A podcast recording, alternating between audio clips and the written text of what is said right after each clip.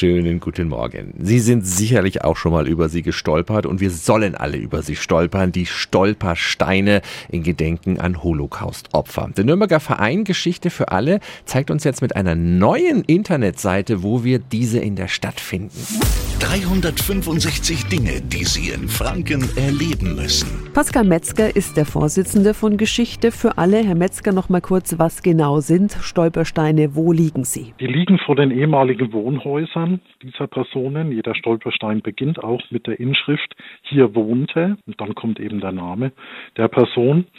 Und häufig sind es Nachfahren oder entfernte Verwandte dieser Menschen, die damals zum Opfer wurden, die veranlasst haben, dass die Stolpersteine dort verlegt wurden. Davor war intensive Arbeit und Recherche. Nun gibt es eine neue Homepage zu diesen Stolpersteinen. Was finde ich da? Es gibt eine Karte, in die kann man hineinzoomen und sieht dort Symbole, also ein Stadtplan, wo Stolpersteine verlegt sind.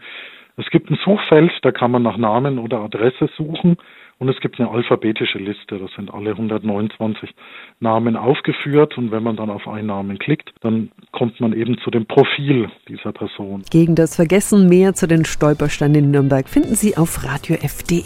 365 Dinge, die Sie in Franken erleben müssen. Täglich neu in Guten Morgen Franken um 10 nach 6 und 10 nach 8. Radio F.